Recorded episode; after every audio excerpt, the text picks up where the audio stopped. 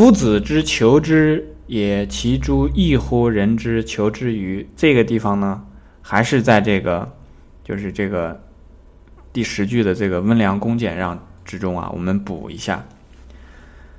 夫子之求和人之求，这是不一样的。这个意思说的很明白，但是不好理解，是不是？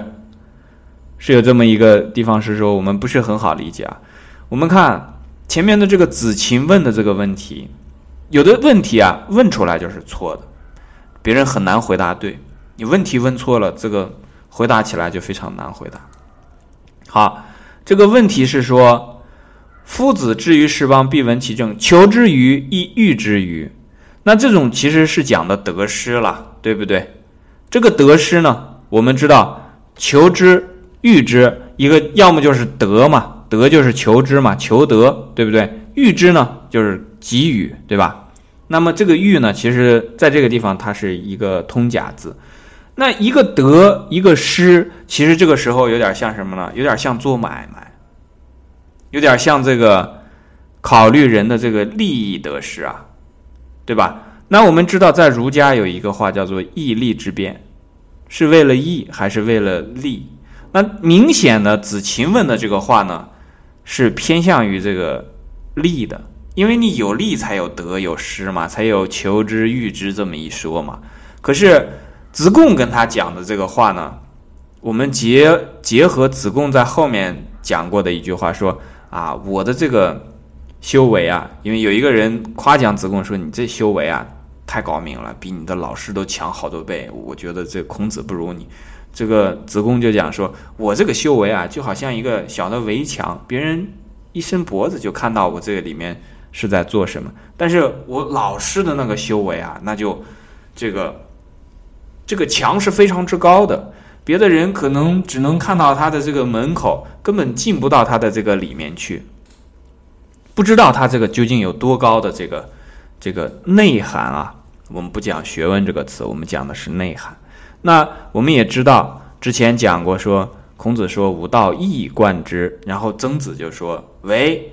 那别的人等这个孔子出去以后，就问他说“何谓也”？他就跟同学说：“哎，中熟而已。中熟明显是二嘛，又是中又是熟，这是二嘛？这怎么叫一以贯之呢？这不是一呀？”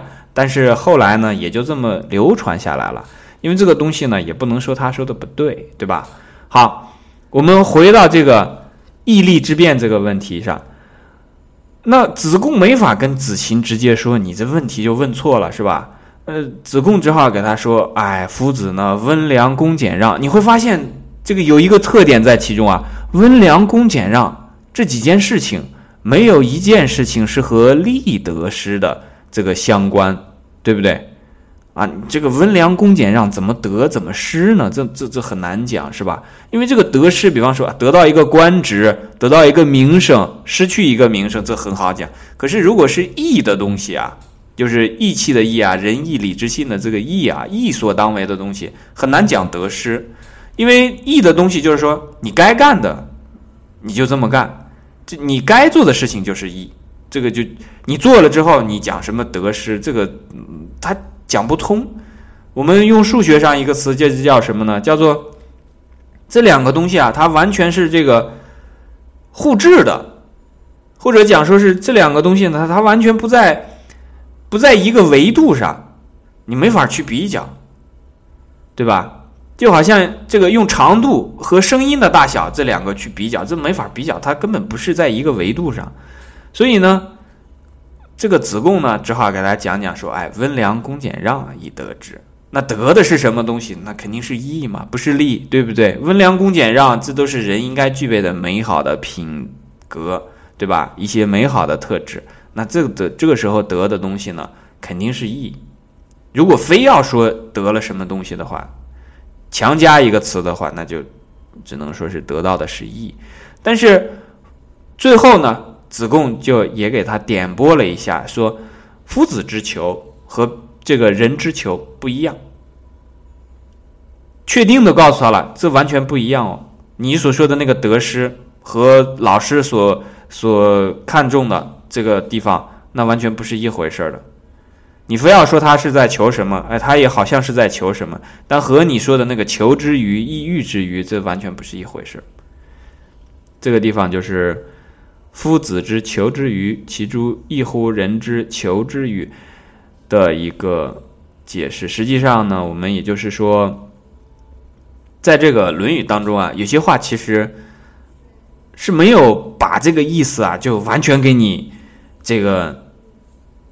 这个掰开揉碎，然后你就一听，你就明白它的意思了。你必须要自己去体会，自己再去反复的琢磨。比方说啊，温良恭俭让，你要找出它的共性，它的这个共性是不是可以求知，是不是可以预知，对吧？你发现了温良恭俭让，这很难讲求之预知，那你就会翻回头来想一下，子晴为什么会这样问？子晴的境界没有到孔子的境界嘛，对不对？子贡的境界虽然也没有到，但是他比子晴要这个进一步，他大概其明白，所以他一讲他就讲温良恭俭让，没讲说啊这个我们老师这个得了什么样的官位，然后这个事业有什么发展，然后这个名声有多大，他没讲这些，对吧？那这个时候我们就明白，他已经知道这个子晴问的问题啊有一定的局限性，但是呢又要给他一个帮助。因为学习当中嘛，他们是同学，同学，同学，同学就是要同学共进，互相的这个促进、帮助、提升的嘛。好，这一段我们就讲到这里。再说一遍，这个温良恭俭让，还是说这个父子之求之与其诸异乎人之求之与亚德整句啊？好，我们就把这个整句再说一下。子禽问子贡说：“这个老师啊，跑到人家一个国家的时候呢，至于是邦啊，必闻其政，一定要知道人家这个政事是怎么样来的。因为有的时候一问人家的政事啊，那人家肯定说啊，这个我这个军队，呃，这个这个要多少人，我然后这个要去下一步呢，这个税收要是什么什么样子的。”这个政事呢，就是指政治管理这一方面，因为政治管理呢，它是一件具体的事情。这个具体的事情呢，就我们会讲“形而下者谓之器”，它就会和这些器物啊相关比较近，和器物相关比较近，这些实体的事情都包含在一块儿。因为你收多少税，钱花在哪儿，给谁发工资等等这些东西呢，极有可能会让人有一个这种。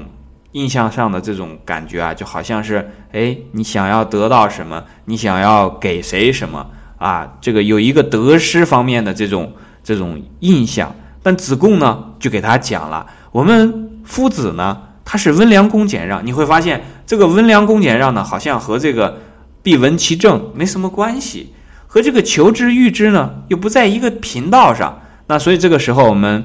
看一下温良恭俭让，我们知道啊，温良恭俭让其实是人的一种美好的品性，是为人之道。那这个为人之道是想要得到的东西，而这个为人之道是不是可以用得失来讲的呢？肯定没法这样讲嘛。所以子贡最后一句就讲了，说：“夫子之求之也，其诸异乎人之求之于？夫子之所求。”所求之的这个东西呢，和人人呢，这个就是指他人之求啊，是不一样的。其诸异乎人之求之与？这是整句的解释。